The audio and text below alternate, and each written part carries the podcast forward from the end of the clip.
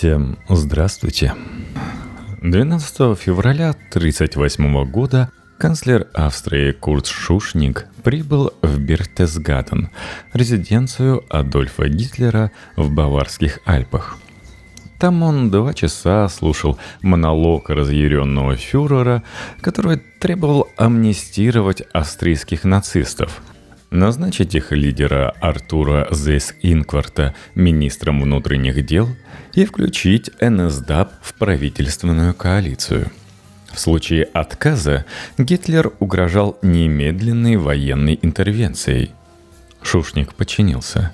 Но 9 марта неожиданно объявил о проведении плебисцита. В нем жителям предлагалось ответить на единственный вопрос – Желаете ли вы иметь свободную и немецкую, независимую и социальную, христианскую и собственную Австрию? На бланках при этом размещался только положительный вариант ответа. Доктрина первой жертвы. Текст Василия Легейда для электронного журнала «Репаблик». Возмущенный столь вероломной попыткой сорвать его планы, Гитлер приказал войскам быть готовыми в течение двух суток перейти границу. Большую часть вечера 11 марта председатель Рейхстага, рейхминистр авиации и уполномоченный по реализации четырехлетнего плана Герман Геринг провел в телефонных переговорах – он в ультимативной форме потребовал, чтобы Шушник уступил пост канцлера Зис Инкварту, а правительство сформировали заново, распределив управление министерствами между членами НСДАП. Отправляйся к президенту и скажи ему, что если известные тебе условия не будут немедленно приняты – Войска, которые уже стоят на границе или неподалеку, получат приказ сегодня же ночью начать продвижение по всему фронту. Инструктировал Геринг Зейс Инкварта. Тогда Австрия перестанет существовать. Добившись отставки Шушнига, новый нацистский канцлер отправил телеграмму следующего содержания – Временное австрийское правительство, видя свой долг в установлении спокойствия и порядка в стране, настоятельно просит поддержки германского правительства. Чтобы избежать кровопролития, мы просим как можно скорее прислать в Австрию немецкие войска. Нацисты продемонстрировали выдающееся умение манипулировать людьми и обстоятельствами, запугивать, обманывать, терроризировать и подтасовывать факты – Теми же методами они пользовались, когда с помощью лжи, провокаций, насилия и обещаний установили в Германии диктатуру. Аналогичными способами они добивались подчинения чужих территорий в дальнейшем. Однако именно Австрия стала первой страной, которая под влиянием агрессивной внешней политики германских властей вошла в состав Рейха – когда Вторая мировая война закончилась поражением Германии, как вы помните, а территорию альпийских и дунайских рейсгау заняли союзники, Австрию официально признали жертвой нацизма. Если хотите поподробнее услышать про альпийский и дунайский рейсгау, то, пожалуйста, Рейхсгау в Восточной Марке – общее название семи Рейхсгау, созданных на территории аннексированной нацистской Германии Австрии. Это Рейхсгау Вена, Рейхсгау Каринтия, Рейхсгау Нижний Дунай, Рейхсгау Верхний Дунай, Рейхсгау Зальцбург, Рейхсгау Штирия и Рейхсгау Тироль-Форальберг – Изданный в 1916 году сборник законов, документов и статистических выкладок под названием «Красно-бело-красная книга» приводился в качестве решающего доказательства невиновности. Австрию, как и многие другие европейские государства, оккупировали и силой присоединили к Третьему рейху – его составители из Министерства иностранных дел уверяли, что в действительности 70% австрийцев не просто не поддержали аншлюз, а с отвращением относились к гитлеровскому режиму.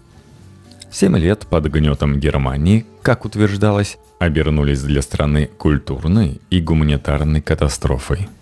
В последующие годы против официальной позиции регулярно выступали политики, независимые исследователи и очевидцы тех событий. Они критиковали доктрину о признании Австрии первой жертвой нацизма и утверждали, что на самом деле Остмарк, как ее называли в Германии, следует считать полноценным соучастником совершенных тогда преступлений. В качестве аргумента напоминали о том, что подавляющее большинство австрийцев положительно восприняли новости о присоединении к Рейху. Они не оказали интервентам никакого сопротивления. Наоборот, с энтузиазмом поддержали новую власть. Днем 12 марта, когда немецкие войска вошли в Вену, Гитлер задержался в Линце, где навестил могилу матери, рассказывает историк Франсуа Керсоди. На всех дорогах его приветствовали восторженные толпы местного населения.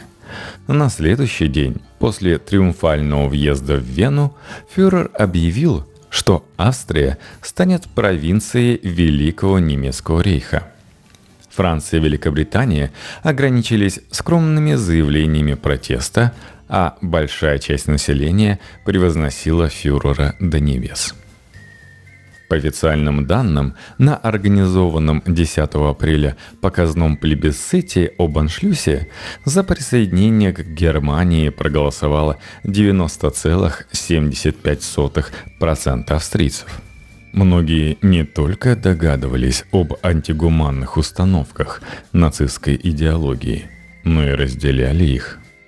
Такие люди активно участвовали в разграблении еврейских предприятий и погромах, но их, как и всех соотечественников, признали жертвами внешней агрессии – Возможно, именно попытки участников тех событий откреститься от ответственности и дистанцироваться от преступлений нацистов еще на протяжении полувека мешали Австрии примириться с исторической травмой сформулированная дипломатами и юристами в первые месяцы существования Второй Австрийской Республики доктрина гласила, что Германия насильственно и незаконно контролировала Австрию с марта 1938 по май 1945.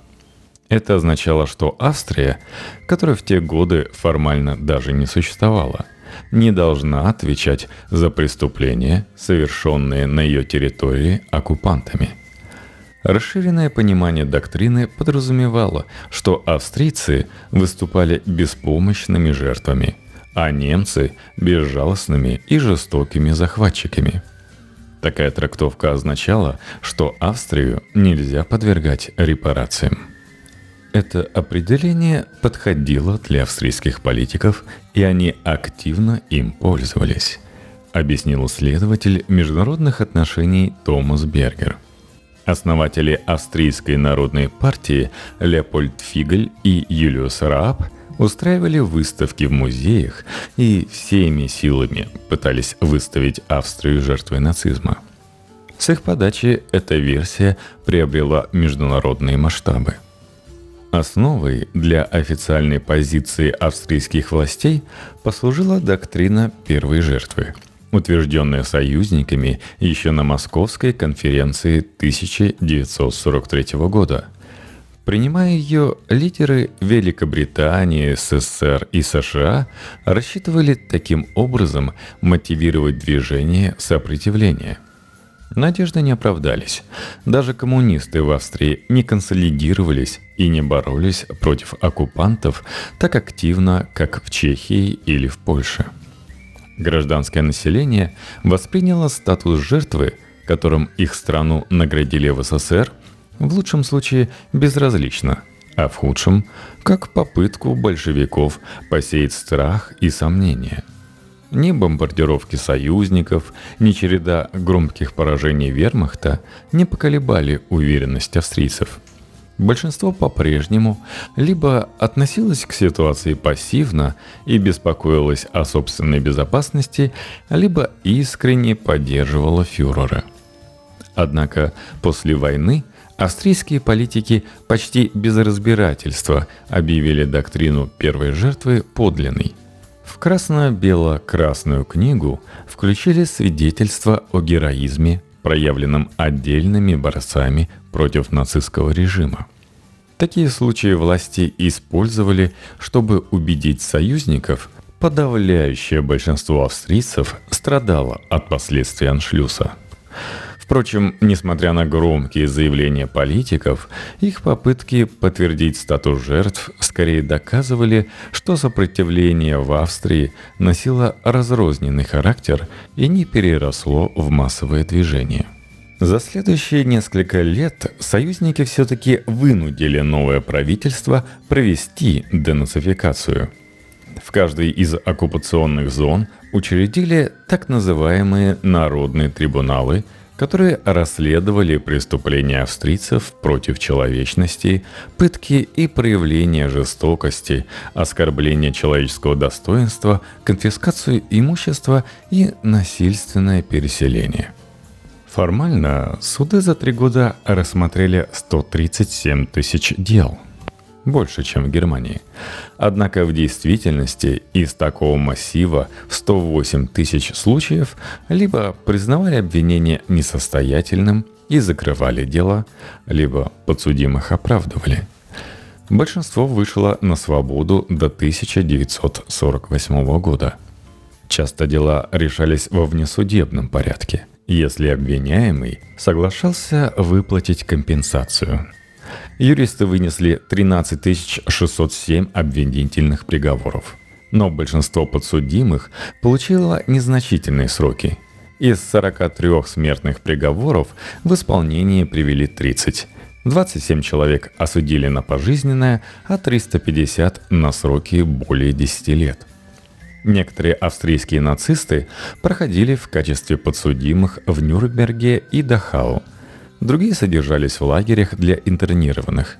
Бывших членов НСДАП лишали права голосовать и возможности занимать административные должности, а также обложили специальными налогами. Некоторые из них, кто тайно состоял в партии до аншлюса, обвинили в государственной измене – Новые лидеры пытались восстановить репутацию страны по двум направлениям. С одной стороны, представить ее как пострадавшую сторону, с другой – принять меры против тех, кто все-таки попался на связях с нацистами. Исторический дискурс в послевоенной Австрии формировался таким образом – что пособниками оккупантов считались отдельные аморальные и корыстные личности с садистскими наклонностями. Такая трактовка не совсем соответствовала действительности. Судя по сохранившимся официальным данным, из 6 миллионов австрийцев в партии состояли 500 тысяч. Из остальных 5,5 миллионов многие симпатизировали режиму Гитлера – по крайней мере, в первые годы после аншлюса.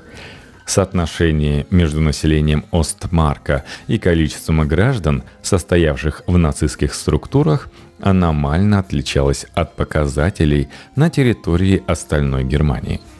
Население Австрии составляло примерно 8% от населения Третьего рейха. Однако австрийцы составляли 13% офицеров СС около 40% персонала концлагерей и почти 70% руководителей лагерных структур. Граждане Австрии возглавляли Собибор, Треблинку, Терезиенштадт, Плашев и Маутхаузен. В замке Хартхейм, неподалеку от города Линца, нацисты при активной поддержке единомышленников австрийцев организовали Центр насильственной эвтаназии – на протяжении почти всего периода пребывания Австрии в составе Рейха памятник ренессанской архитектуры служил для уничтожения душевнобольных и пациентов с ограниченными возможностями. Исследовательница событий в Австрии во время и после войны Жаклин Вансант обращает внимание на важные противоречия в доктрине первой жертвы – На самом деле, большинство жителей не считали аншлюз историческим разрывом, как утверждали лидеры австрийской народной партии после войны. Мало кто осмыслял присоединение Германии как национальную трагедию и тем более задумывался о моральном аспекте нацистской идеологии. Для них обычная жизнь продолжалась до 1943 года – когда ситуация на фронте изменилась, а на города обрушились бомбы союзников. Впрочем, даже тогда австрийцы считали себя жертвами скорее англичан и американцев, нежели немцев, бок о бок с которыми сражались их сыновья, отцы и братья. В качестве примера Ван Сант приводит воспоминания австрийской кинематографистки Карин Бергер о том, как ее старшие родственники воспринимали присоединение к Германии.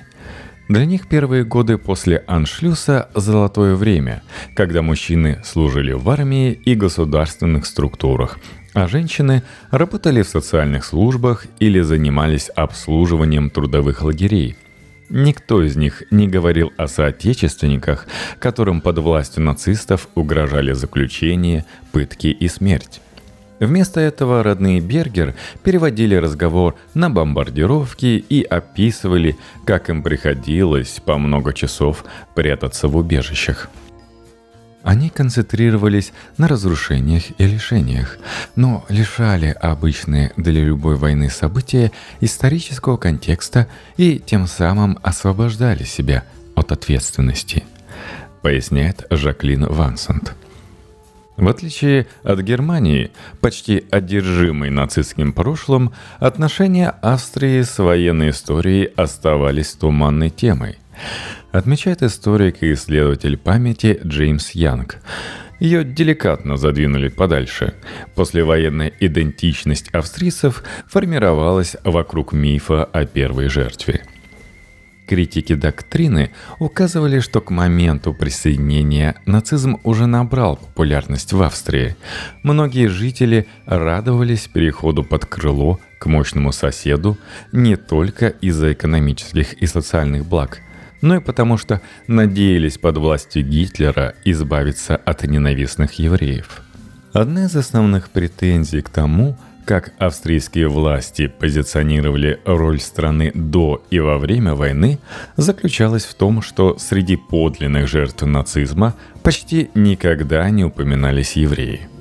Официальные источники, говоря о пострадавших, подразумевали либо австрийский народ в целом, либо государство – Политики не конкретизировали и не заостряли внимание на том, что в Австрии, как и на остальных европейских территориях под контролем немцев, больше всего доставалось отдельным категориям населения, которые провозглашались нежелательными и даже опасными.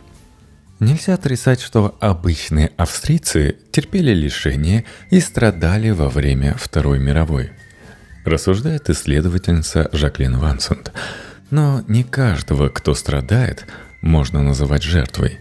Выставляя свои страдания на первый план, австрийцы избегали ответственности и обвинений в том, что они могли нажиться на страданиях других. Они не признавали соучастие австрийцев в преступлениях против евреев, политических и религиозных оппонентов, этнических и сексуальных меньшинств – Австрийская позиция жертвы подталкивает к выводу, что противостоять национал-социализму было невозможно. Кроме того, эта позиция оставляет в тени австрийцев, которые все-таки боролись с режимом. Специализирующийся на движении сопротивления историк Уинфрид Гарша считает, что как государство Австрию действительно можно считать жертвой – его правительство вынудили уйти в отставку. У него не было политических, экономических и социальных возможностей противостоять Германии. Однако, если говорить об отдельных людях, то распределить роли между жертвами, коллаборантами и активными участниками намного сложнее – Сотня тысяч приветствовали Гитлера, а еще больше австрийцев равнодушно смотрели – как их соседи-евреев сначала лишили прав, затем выгнали из квартир и, наконец, либо вынудили уехать, либо депортировали, пишет Гарша. Такая судьба постигла больше 60 тысяч человек. Лишь немногие соотечественники помогали им, и совсем мало кто решался противостоять репрессиям. Но когда война закончилась, несмотря на очевидные факты, большинство австрийцев, которые до последних месяцев поддерживали Гитлера, назвали себя жертвами. Они приняли реальность, которую им предложили, а затем использовали в качестве универсального оправдания. Вопрос об индивидуальной и коллективной ответственности осложнялся еще и тем, что многие австрийцы относились к евреям с предубеждением или даже с ненавистью задолго до прихода немецких войск через границу. Как отмечает австрийско-американский специалист по истории 20 века Гюнтер Бишев, стратегия венских властей по ариизации еврейской собственности оказалась настолько эффективной, что из Берлина поступила установка использовать ее во всем рейхе – возникла противоречивая ситуация. Австрийцы считались жертвами агрессивного соседа, который уничтожил привычный уклад их жизни. Хотя это утверждение не до конца соответствовало истине. Одновременно многие из них выступали агрессорами в отношении евреев, страдания которых в конце 40-х превратились в практически табуированную тему в стране. После Первой мировой войны – в Австрии проживало около 180 тысяч евреев, большинство из которых в Вене. Некоторые становились наиболее видными и прославленными представителями своей страны. Композиторы Густав Малер и Арнольд Шönberg, философ Людвиг Витгенштейн, основатель психоанализа Зигмунд Фройд, писатель Стефан Цвейк – без них невозможно представить интеллектуальную жизнь в Европе 1920-х. Перед Анжлюсом еврейское население в австрийской столице составляло примерно 165 тысяч человек. Крупнейший показатель в Европе после Варшавы и Будапешта. На первый взгляд могло показаться, что евреи полностью ассимилировались и мирно сосуществовали с другими австрийцами – Однако и до присоединения к Германии находились националисты, которые призывали к насилию против них. После превращения Австрии в Остмарк эти призывы превратились в центральный пункт внутренней политики. Австрийский историк Маргит Райтер, чтобы объяснить, как ее соотечественники относились к евреям, приводит саркастическую поговорку. Немцы были лучшими нацистами – но австрийцы бесспорно оказались лучшими антисемитами. Многие австрийцы восприняли установление власти Гитлера как сигнал к действию. На улицах Вены и других городов поднялась волна насилия против евреев. Погромы против начались почти сразу после аншлюса, рассказывает специалист по международным отношениям Томас Бергер – на евреев нападали и их собственность изымали. Многие евреи погибли, и многие австрийцы с огромным удовольствием участвовали в этом. Конечно, некоторые, наоборот, считали такие зверства признаком исчезновения настоящей Австрии. Но вы можете судить о позиции большинства потому какое активное участие они принимали в окончательном решении еврейского вопроса. Ненависть и агрессия в одинаковой степени направляли на богатых промышленников и бедных иммигрантов. До начала войны из страны уехали от 110 до 120 тысяч евреев. Больше 60 тысяч не успели покинуть рейх. Почти все они подверглись депортации и погибли в концлагерях. А кроме них 10 тысяч цыган и еще несколько тысяч политических оппонентов – от католиков-консерваторов до коммунистов. Аналогичные чистки проводились и на оккупированных нацистами территориях, но нигде местные жители не участвовали в терроре и репрессиях настолько активно, как в Австрии.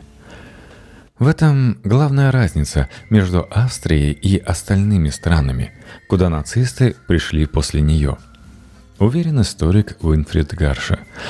Сравните фотографии Праги и Вены спустя несколько месяцев после вторжения. В Вене люди ликуют, а жители Праги рыдают. С обострением противостояния между СССР и западными странами в 1948 году денацификация в Австрии практически завершилась.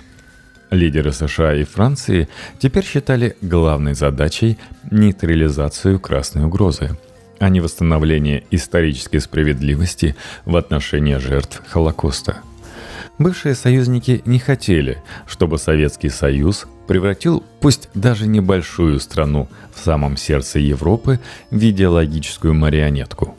После восьми лет мучительных переговоров в силу вступила Декларация о независимости. Национальное правительство согласовало ее с четырьмя государствами, занимавшими территорию Австрии после войны. Вена пообещала соблюдать нейтралитет – а бывшие союзники окончательно отказались от вмешательства в процесс ее примирения с прошлым. С тех пор обычные граждане и власти поднимали тему Второй мировой только в контексте общеевропейской или национальной трагедии, но не трагедии, которую необходимо осмыслить с точки зрения участия в ней самих австрийцев. Суд над Адольфом Эйхманом – в начале 60-х поднял новую волну расследований против нацистов и их пособников в Германии. Но в Австрии по-прежнему предпочитали не говорить о вине и преступлениях местных жителей. Как отмечает историк Гюнтер Бишев, пока немцы судили бывших надзирателей и сотрудников Освенцима, Собибора, Хелмна, Белжеса и Майданека – в Австрии каждое дело доходило до суда с огромными трудностями. Любой нюанс оборачивался непреодолимым бюрократическим препятствием. При малейшей возможности слушания откладывали, отменяли и отправляли на пересмотр.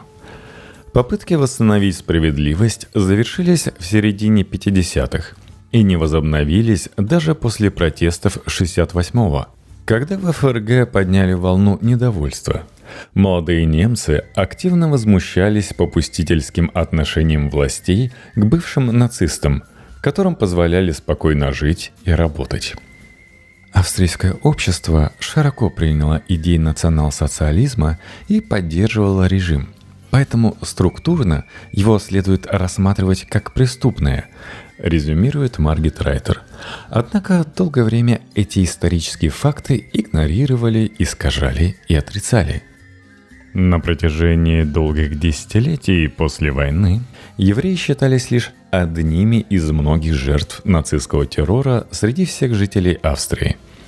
Дискурс вокруг нацистского периода в Австрии трансформировался под влиянием множества разных факторов. Райтер приводит случай 60-х, который привел к первой после войны масштабной дискуссии об антисемитизме – Тогда высказывавшийся против евреев университетский профессор, бывший член НСДАП, превратился в популярную фигуру среди правых студентов и консервативных политических элит. На демонстрации против его высказываний молодой неонацист застрелил коммуниста, участвовавшего в сопротивлении – Впрочем, даже такие эпизоды, несмотря на широкую огласку, не привели в одночасье к пересмотру роли австрийцев в репрессиях и геноциде. В конце 60-х и в начале 70-х на осмысление исторической травмы ФРГ повлиял канцлер Вилли Брандт, который откровенно говорил о национальной и индивидуальной ответственности за преступления режима – в 70-м политик, который сам еще до войны выступал против нацистской идеологии, преклонил колени перед монументом жертвам восстания в Варшавском гетто.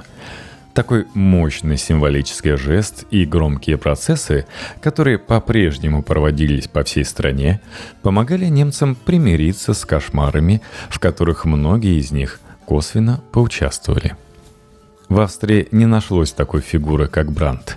В 70-м Бруно Крайский стал первым канцлером-евреем. Однако он, опасаясь критики со стороны правых и антисемитских объединений, никогда не высказывался прямо о роли нацизма в прошлом и настоящем страны. Порой политик и вовсе довольно деликатно отзывался о бывших пособниках гитлеровского режима. Подобная риторика только укрепляла многих австрийцев во мнении, что ни о какой коллективной ответственности не может быть и речи. Раз национальный лидер считает, что в Австрии не было систематического нацизма, то почему они должны думать по-другому? Резкий поворот в отношении австрийцев к собственному прошлому наметился в 86-м, когда президентом выбрали бывшего генерального секретаря ООН Курта Вальдхайма. Вокруг фигуры популярного политика консолидировались приверженцы кардинально противоположных взглядов. Однако он оказался далеко не таким безгрешным, как считали избиратели, Вальдхайм утверждал, что во время войны служил в вермахте, получил ранение на Восточном фронте и больше не принимал участия в боевых действиях. Выяснилось, что на самом деле будущий президент в годы войны занимался разведкой и устранением опасных элементов в Югославии – он находился в самом центре масштабного и очень жестокого проекта по подавлению оппозиции и сопротивления, который привел к гибели тысяч, если не миллионов человек объясняет Томас Бергер. На какое-то время осуждение со стороны международного сообщества привело к тому, что австрийцы сплотились вокруг Вальдхайма. Они говорили «Не указывайте нам, как вести наши дела», Вальдхайма избрали с большим перевесом, но Австрия оказалась изгоем. Появилось осознание, что ее изолируют не только из-за ситуации с Вальдхаймом, но и из-за того, как австрийцы относятся к прошлому. Спустя более чем 40 лет после войны многие австрийцы по-прежнему гордились, что не позволяет другим странам навязывать свою трактовку тех или иных событий – Готовность пойти против всего мира и не признавать ответственность за преступления против евреев, националисты, консерваторы и обычные обыватели считали признаком патриотизма.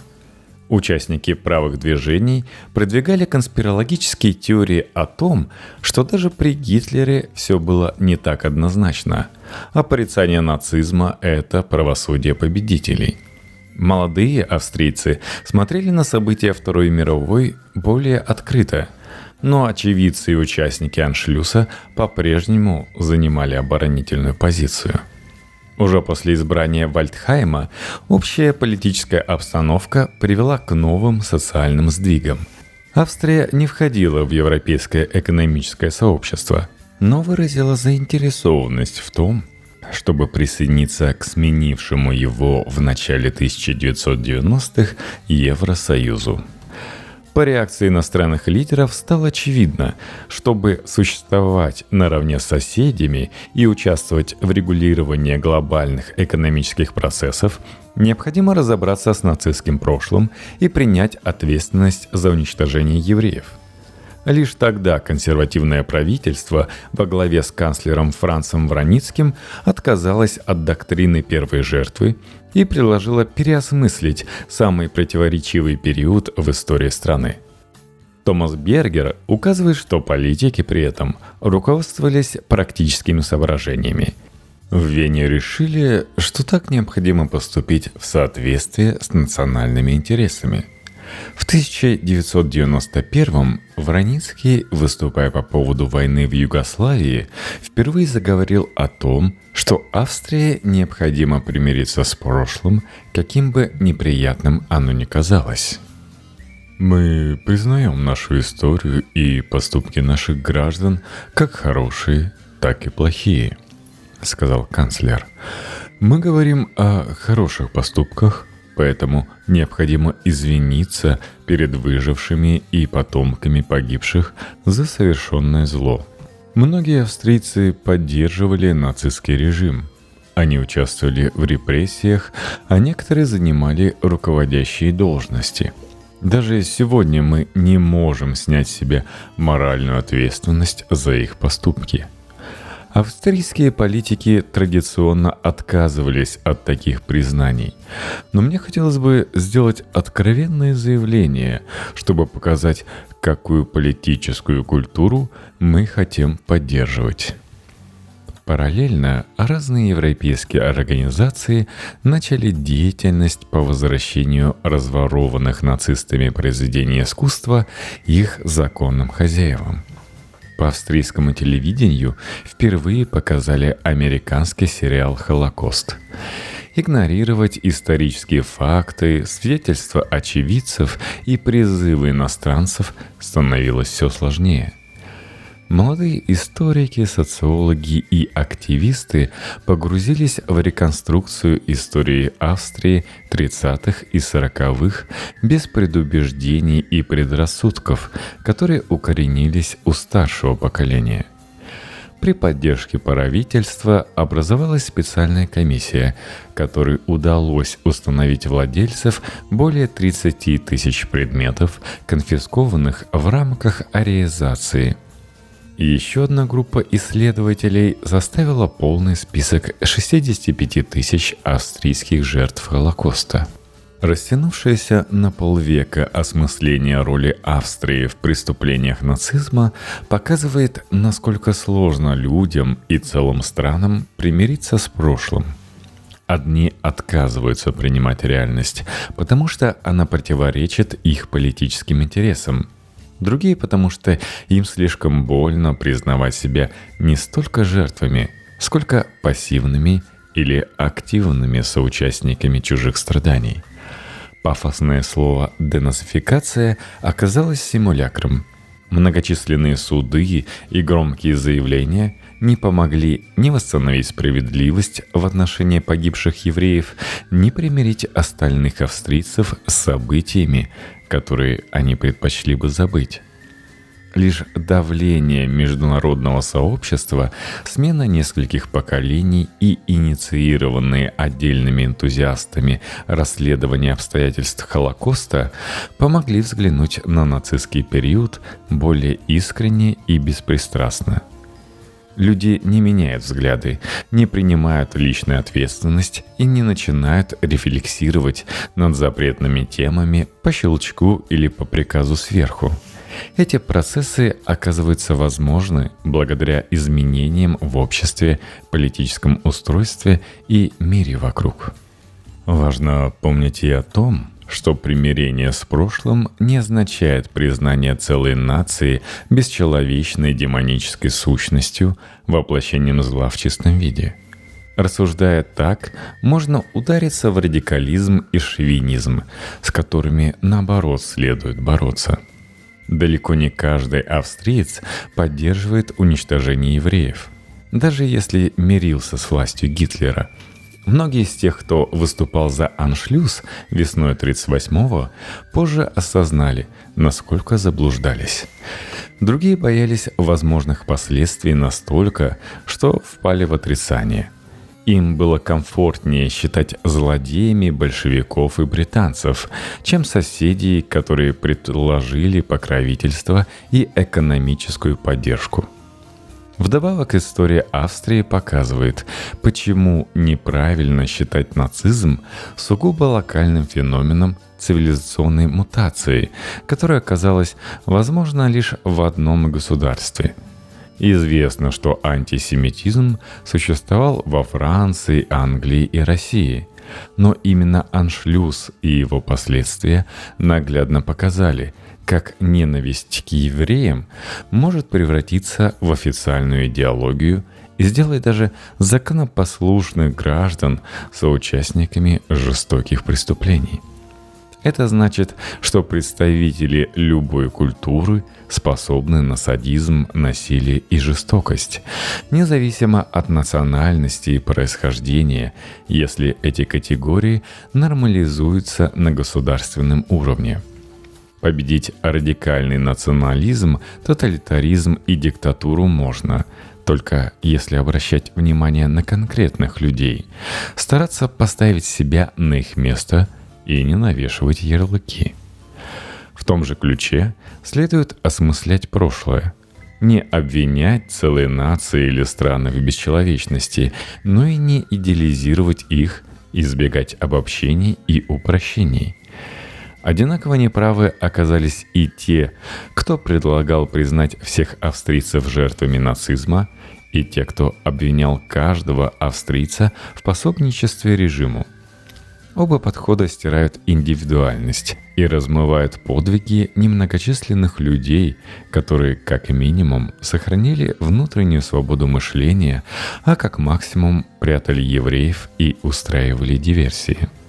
Признание Австрии ответственности за нацистские преступления не означало, что каждого австрийца того периода следует считать маньяком и садистом – Однако оно позволяло австрийцам принять, что история их страны в 20 веке далеко не такая однозначная, как предполагала доктрина первой жертвы.